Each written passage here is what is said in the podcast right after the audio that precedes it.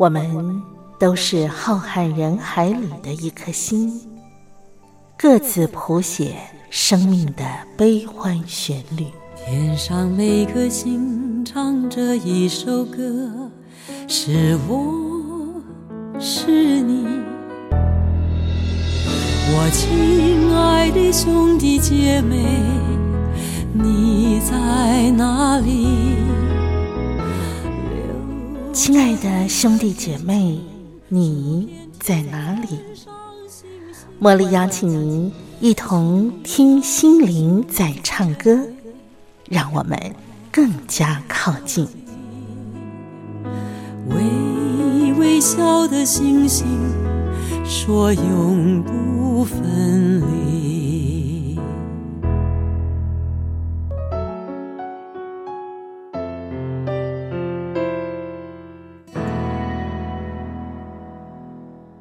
听心灵在唱歌的好朋友，我是茉莉，在台北问候您。今天是星期一，一个礼拜的开始，非常感谢您按时守候我们的频道啊！在每个礼拜一和礼拜二都和茉莉在空中相聚，我们共度一个小时的听心灵在唱歌。今天节目开始呢，茉莉先选一首好听的歌，我们快来欣赏。来，我们来欣赏的这是拉拉徐佳莹所演唱的一首歌，叫做《我还年轻》。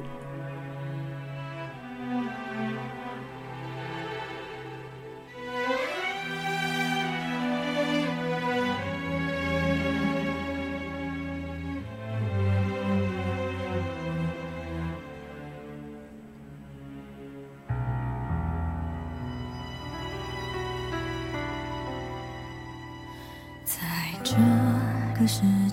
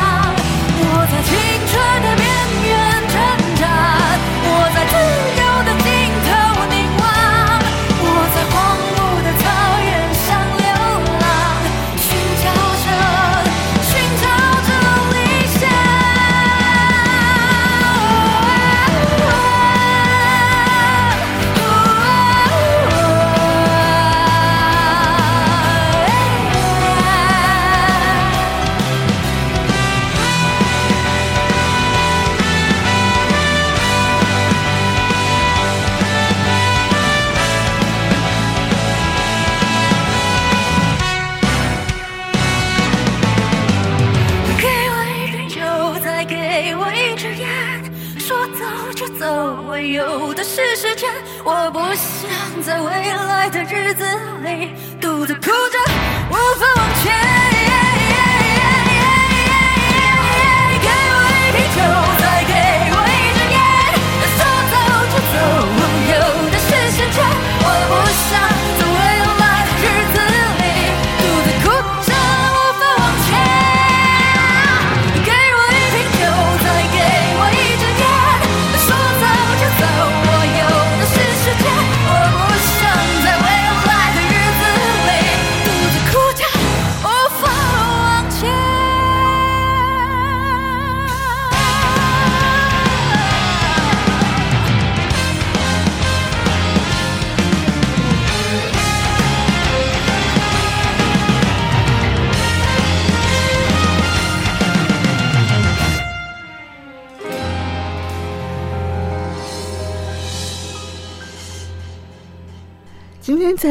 节目里头，茉莉呢要邀请我的好朋友西安古典乐评啦张维志啊，请他呢到节目当中来啊，为我们带来呃华裔的钢琴家傅聪先生他的经典。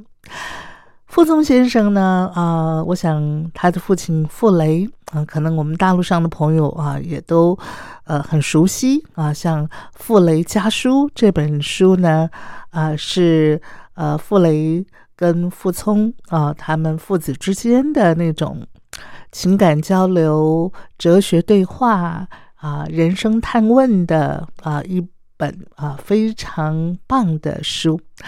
那么也有人说，啊，这本《傅雷家书》呢，其实啊是可以当做很好的一个呃父母亲呢来研读的一个手册啊，可以提供给做父母亲的怎么样来引领或者是教育孩子，或者是跟孩子沟通的一本很棒的参考书。今天呢，啊，维志要啊带领我们认识傅聪，同时呢，也来欣赏傅聪他的呃精湛的琴艺演奏哈。傅聪先生在去年底的时候啊，因为感染了新冠肺炎而离世。虽然说，呃，他已经高龄八十多岁，但是他的离世呢，的确是呃，我我觉得是艺术界的一大损失啊，也让我们呃非常的感慨跟怀念。那我们呢，透过维志的带领，就一块来认识傅聪。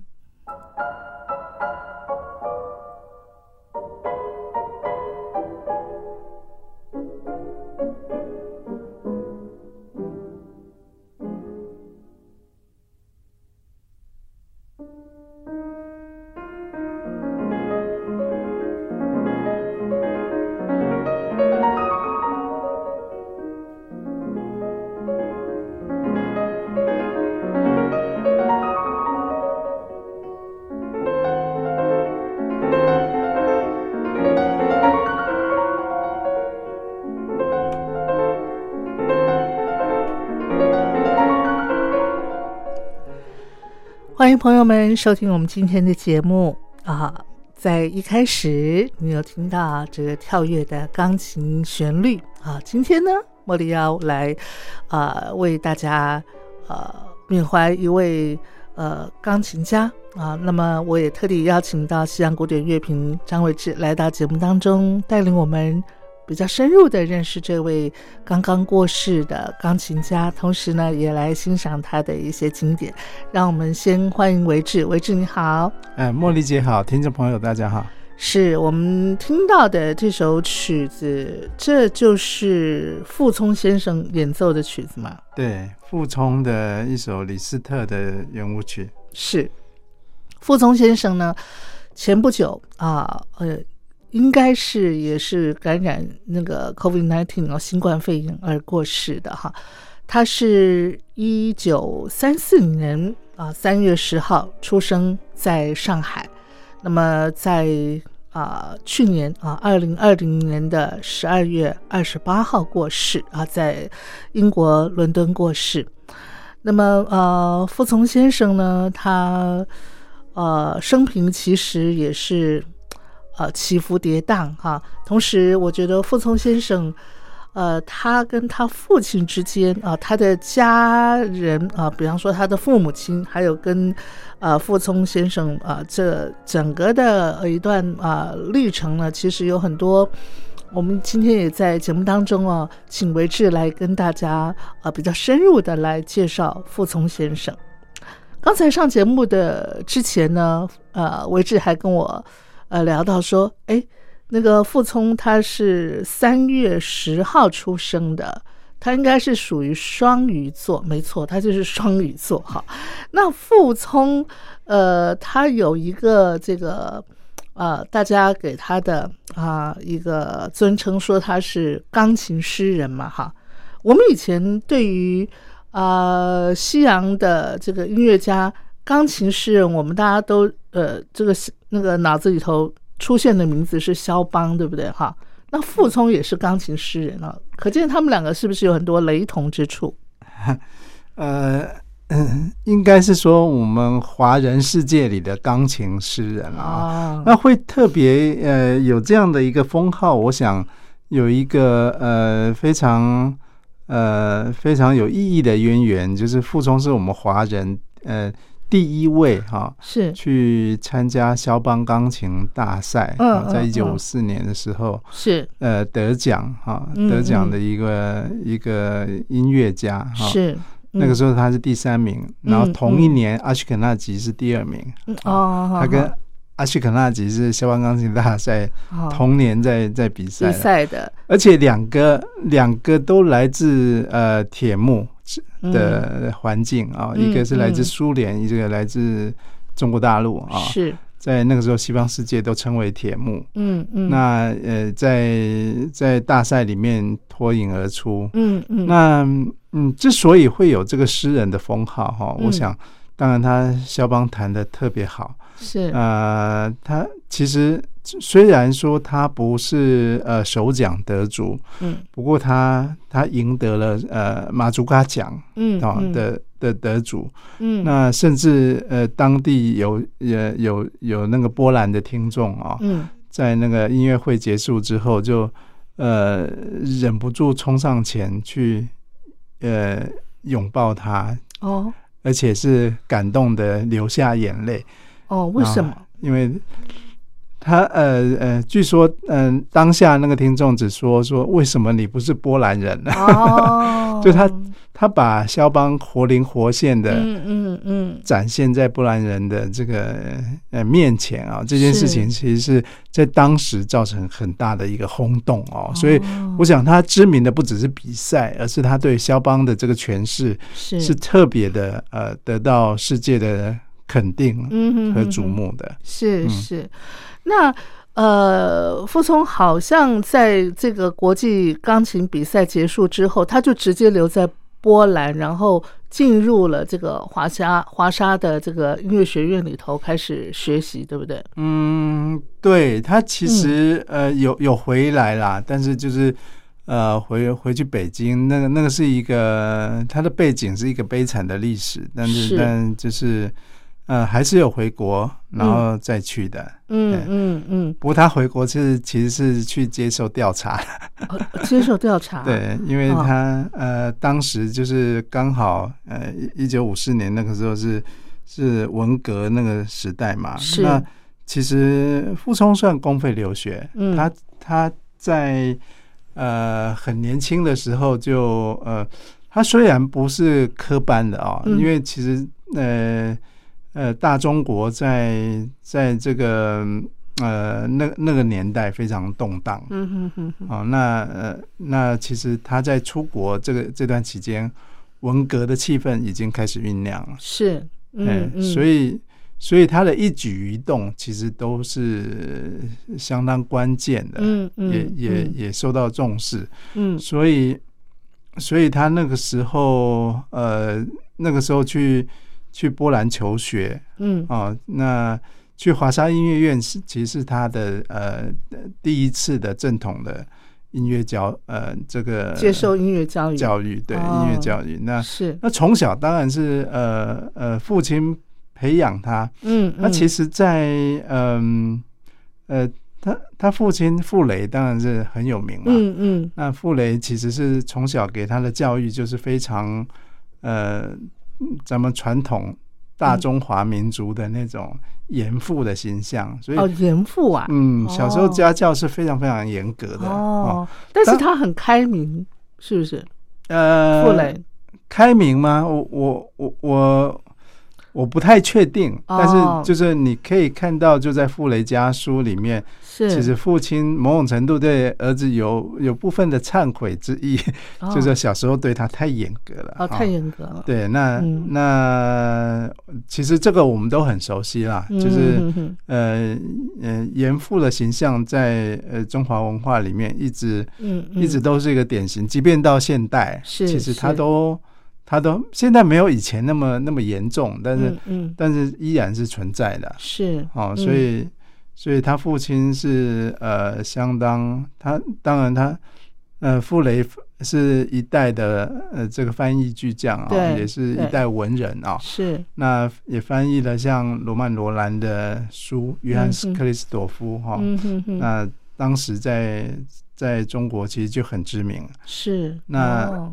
那他的母亲是呃学也也也是呃有音乐的一个底子，对不对？嗯嗯嗯嗯嗯嗯，如果我没有记错的话，他母亲的那个也是一位呃、嗯音乐钢琴家嘛，是不是？是是。嗯嗯那那其实因为呃，我我觉得就是从小的那个呃书香气氛啊、是就是文文化的教养也好，实际上呃父亲嗯的这个呃严厉的管教下，他其实从小就接受很多呃嗯嗯嗯。呃很正统的呃中华文化的教育啊、嗯那虽然那个是一个动荡的年代，但是他其实呃，其实基本的儒家思想啊，教育是是很完整的。嗯嗯那嗯呃，所谓的钢琴诗人，当然也是呃得自于这样的一个一个背景。嗯好嗯嗯例如说呃，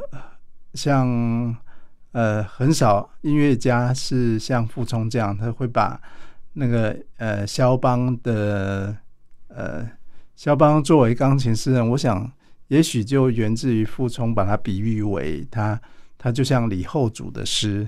哦哎嗯哼对。嗯哼那李后主的诗，当然我们就就明白，李后主也是在一个跟肖邦一样的这个情境是是呃国家呃嗯破败，亡国之君啊，对嗯国家破败，然后呃像肖邦是离开波兰哈、嗯。到法国去，嗯。所以所以用那样的比喻嗯呃对照这个作曲家的情境，其实是非常贴切的。是是嗯是，我们呃再来听一首曲子，然后我们再请维志来给我们的呃带领我们认识啊傅聪先生哈。接下来维志我们要听的是哪一首曲子？嗯，接下来我们选一首哈，呃，因呃，在傅聪的许多录音里面啊，嗯他他其实呃呃，如果说我们我们把傅聪的这个钢琴的表现诗意哈，比作一幅画啊，嗯，那其实就很像他这个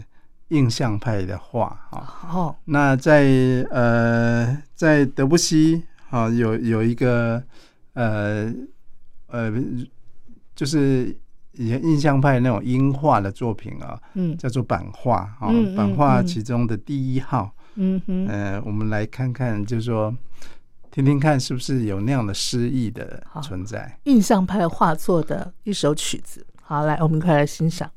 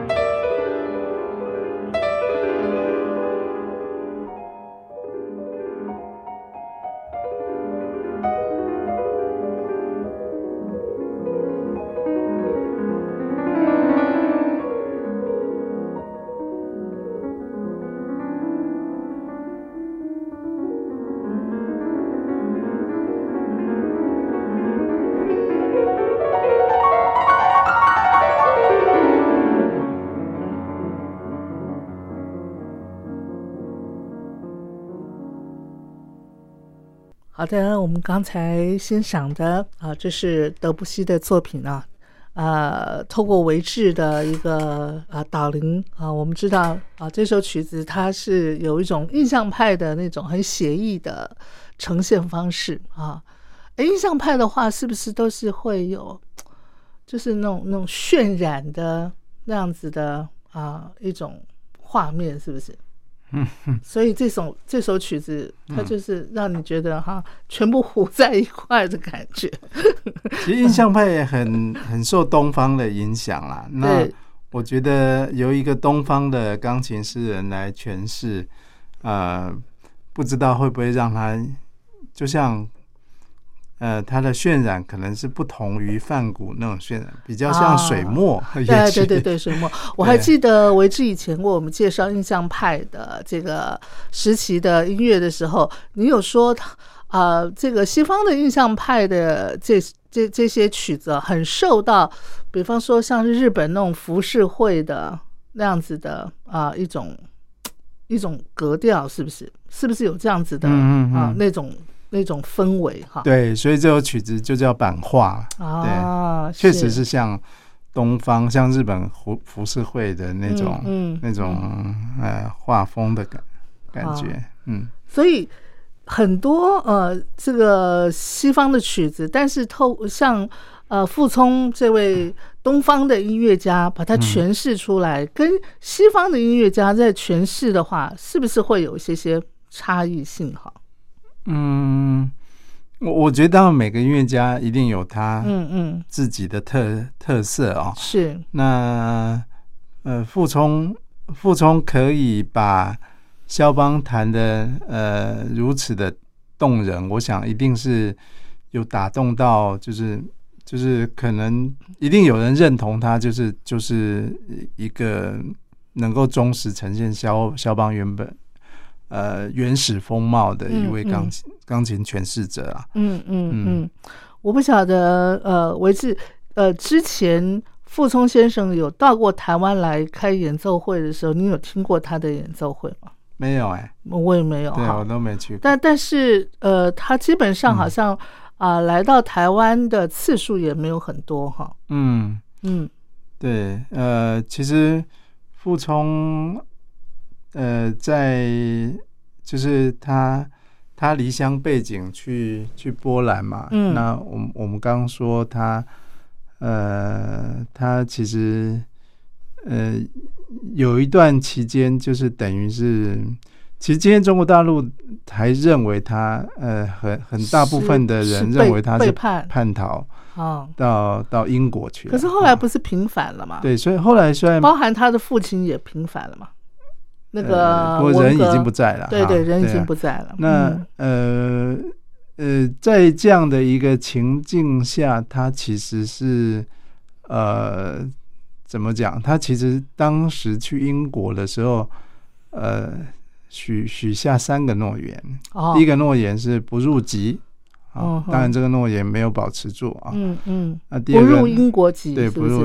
然后第二个诺言是就是不不批判祖国。嗯哼，啊然后第三，他讲的是不到台呃不呃不会讲那个不会到台湾。哦，不会到台湾对不哦，呃不他他有到台湾啦，不过他没有呃成为中华民国的国民。啊，好好好好好，对啊，所以所以基本上他两个承诺做到了。哦，嗯其嗯。实傅聪一辈子他其实没有什么批，嗯。虽然呃经过了那个悲惨的文革文革历程，但是。某某种程度上，他其实守住这个承诺。是对是，我我觉得这种这种情节或许跟肖邦也有点类似啊，嗯就是他虽然离开波兰，但是嗯他心还是一直挂是挂着波是兰。不过嗯我觉得傅聪啊、跟肖邦，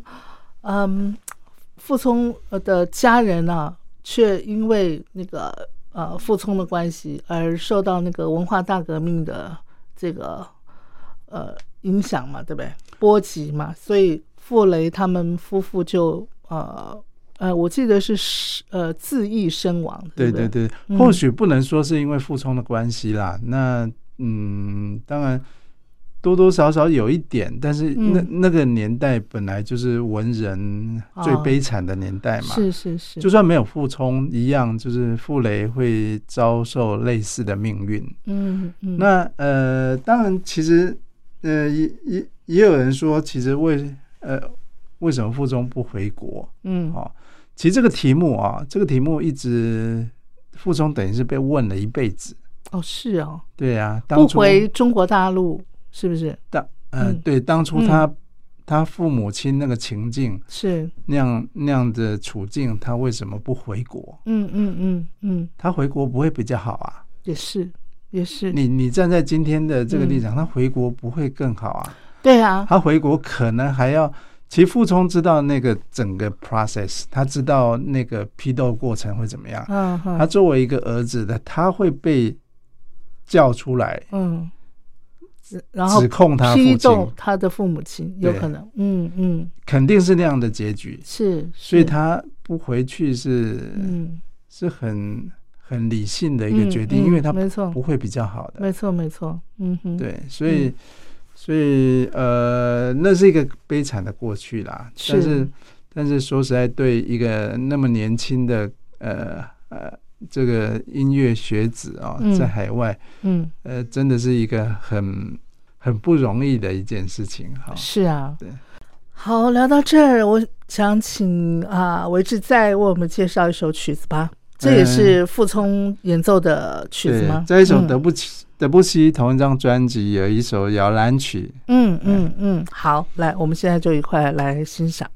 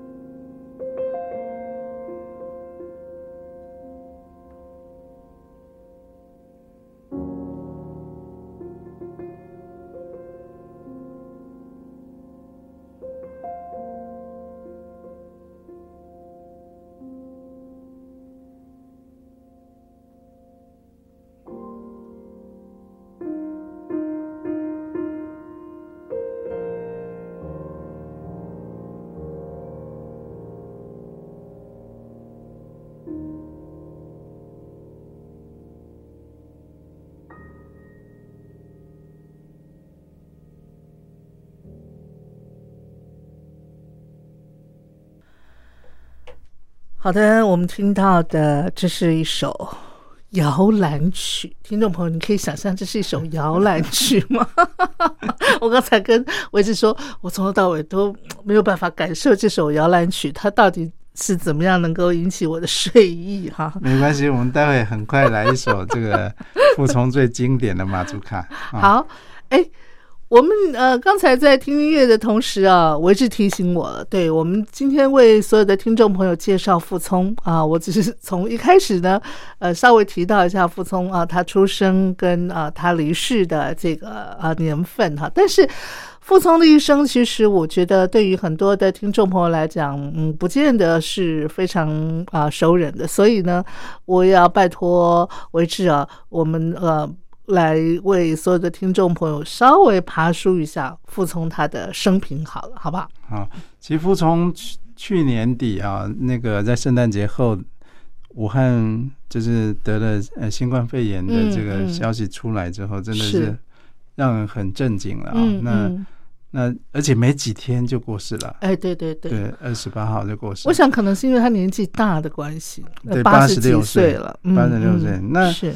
那其实呃，在去年就呃很多世界各大媒体啊，都都报道了傅聪的消息。嗯，那当然在中国大陆是是正反两派的这个声音都非常强烈啊。还有反派的声音哦。当然啊，有人批判他叛国嘛。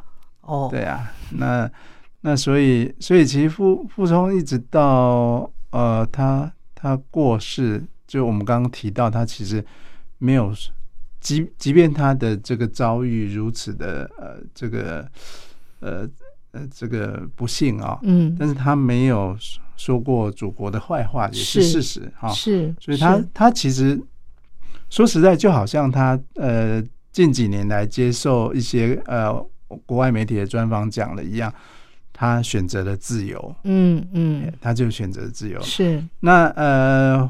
好，回到他选择自由的那个年代，哈，就是呃，中国大陆发生文文革的年代，我们再往前推哈，嗯，其实傅傅聪在呃很呃很年轻的时候，当然我们刚刚提到他小时候家教很严，然后呃呃，其实据说他他爸爸好像本来一开始要他学画，哦，学画，哦，后来。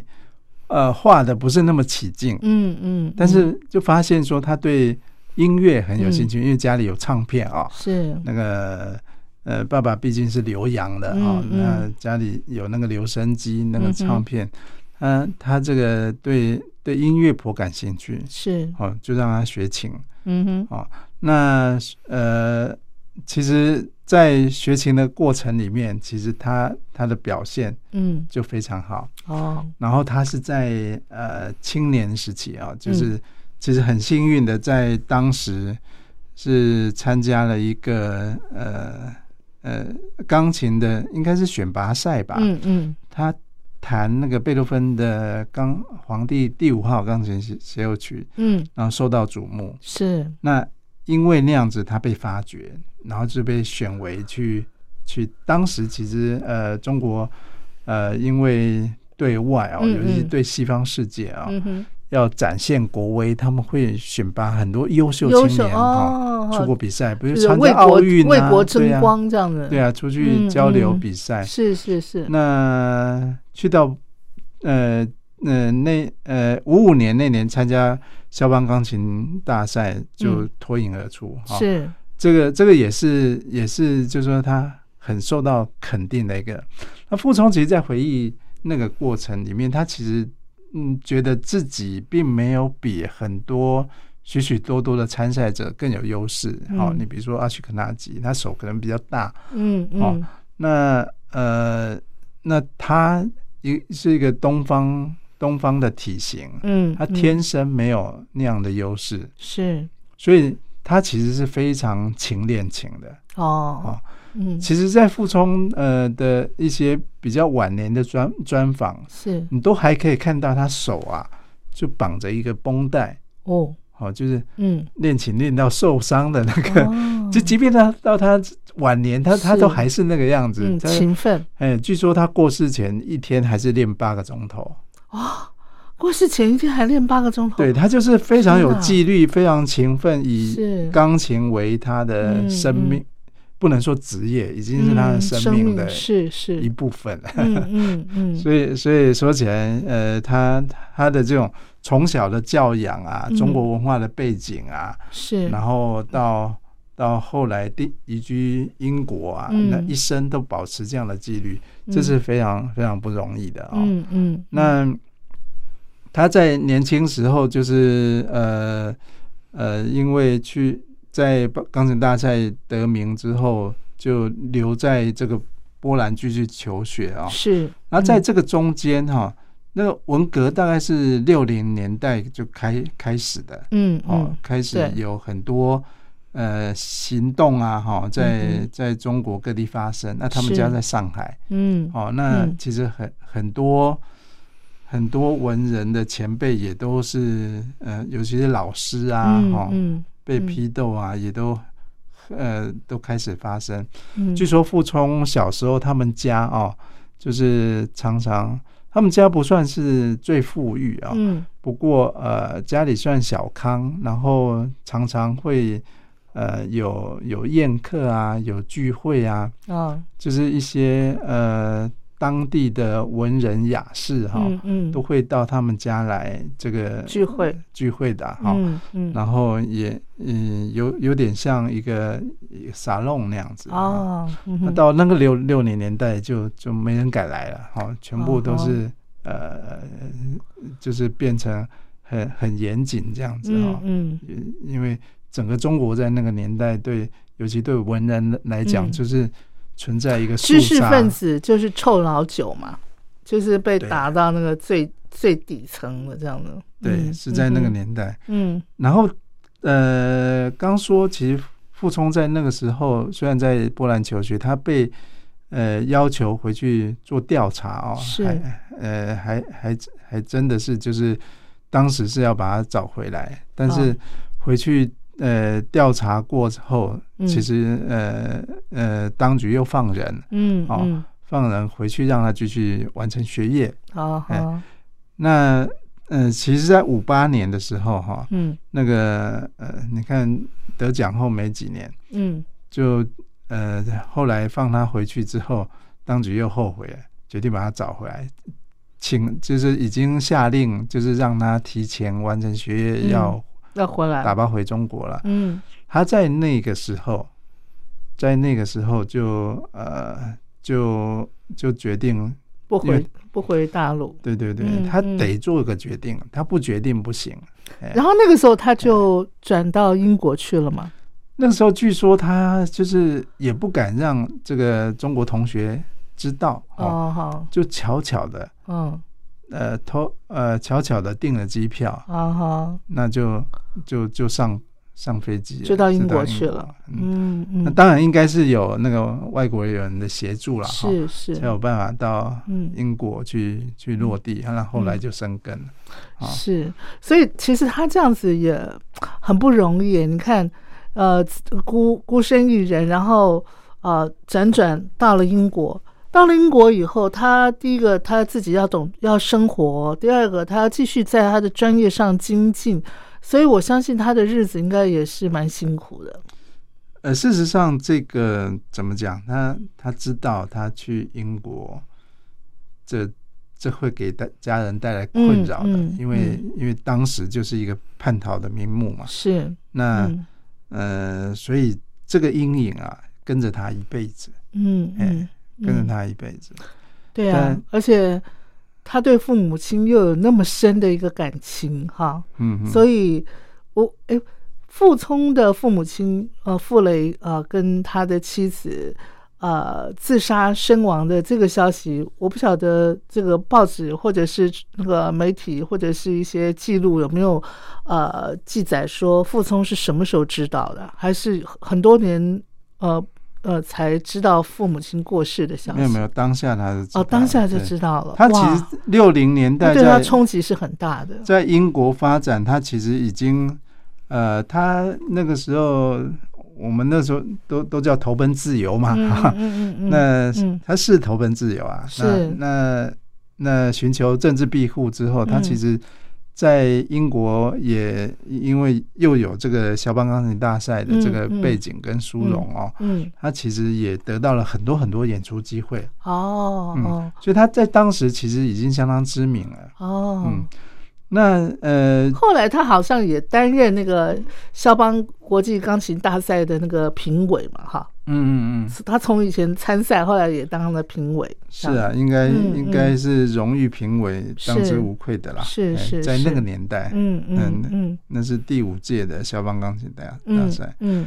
那他呃，他家人就是呃自杀的消息，其实他是当时正在应该是巡回演出，然后、哦呃也然后当下就被记者围住了，哇哦哎，嗯，嗯记者肯定第一个知道嘛，哈，就被记记者围住了。那是情何以堪哈对，。情何以堪？他，嗯，所以他从那个时候，他他也没有批评，呃，嗯，批评中国，中中国中共当局哈，对，嗯也没有批评，他就选择沉默。啊哈哈。其实嗯，也还能说什么呢？对不对？那个心里头的痛，呃，不过那那也是他的，我我觉得也是他他的成熟的一个展现啦。因为如果说心里头有很多的痛跟很多的那种呃恨的话，说不定那个情绪上来，可能就会没有办法控制哈。嗯对我我我觉得他说选择自由是很很清楚的选择，他不是不知道后果，但是嗯嗯，他知道他选择了什么。是因是，因为他回去，其实他爸妈不会比较好，呃，对，并不会到最后可能最后还是自杀了。是是是，嗯，嗯。那那所以所以他很理性哎，我我想他心里头应该也很清楚，就是他相信他的父母亲是可以谅解他做这样的选择的。嗯嗯嗯嗯，嗯哼哼，对，嗯嗯好吧，那我们就来听一首他最成功的呃这个，就是当年得奖，就是以马祖卡最佳马祖卡的这个、好这个入围第第五届的肖邦钢琴大赛的。好，来我们就一块来欣赏。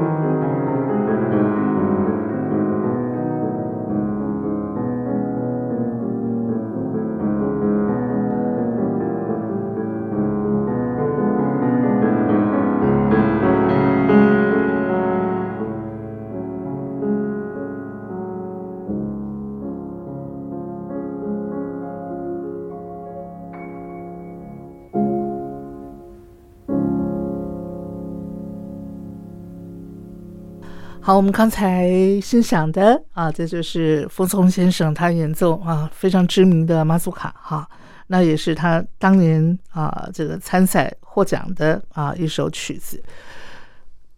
嗯，其实傅聪先生啊，呃，他过世之后呢。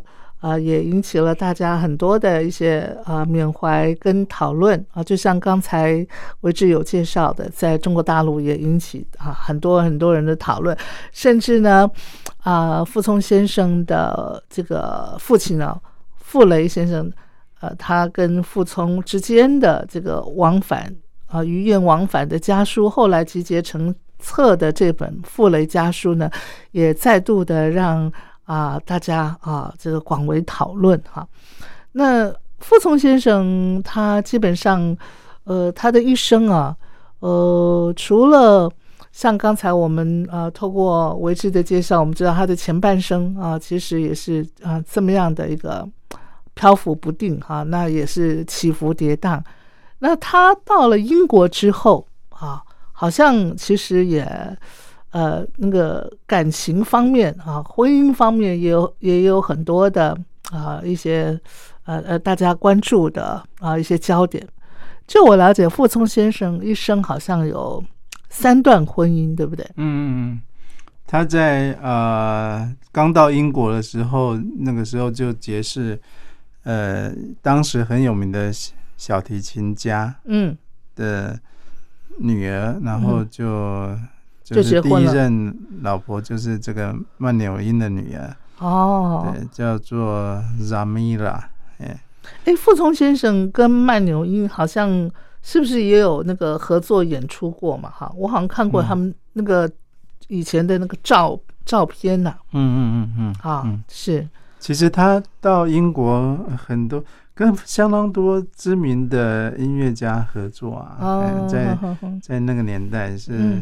很多很多的，嗯嗯，那嗯，比如说巴恩波音啊，阿奇克纳吉啊，嗯嗯，那个阿格利西啊，其实他们他们都有都有合作，对啊，所以是算是嗯，你你刚刚听到的那些名字，然后傅聪是在里面的，你就知道，呃，就是傅聪作为一个华人，在国际的这个。乐坛的这个地位是是相当不简单的，是是是，嗯嗯。那你刚刚说他的第一任妻子是曼纽因的女儿，对啊。不过好像啊，后来没有多久他们就离婚了嘛。对，然后中间他在七零年代有个比较短暂的婚姻，嗯，然后呃。接接着就是呃，八零年代在在在他第三任就陪到他陪到他呃离离世。对，好呃，我想啊呃，傅聪先生跟他父亲的这个傅雷家书哦，有些地方呢，我们也要想要来呃跟听众朋友分享。但是因为今天节目时间的关系哈，我们就留在啊下集啊，我们再来跟听众朋友分享。今天节目最后。我请你帮我们介绍一首呃曲子好不好？好，其实他在呃这个西方世界发展里面啊，呃音音乐的地位是逐渐的建立啊。他他的所所录制的专辑里面啊，呃有有一张唱片是呃跟华沙交响乐团合作的莫扎特，嗯，那呃呃他是担任钢琴独奏，嗯，并且也是指挥。哦哦，也是指挥哦。那我们来听一段他其中最知名的这个二十一号钢琴协奏曲的第二乐章，慢板乐章。好，那为止我们就先跟听众朋友说，下回见喽。好，拜拜，拜拜。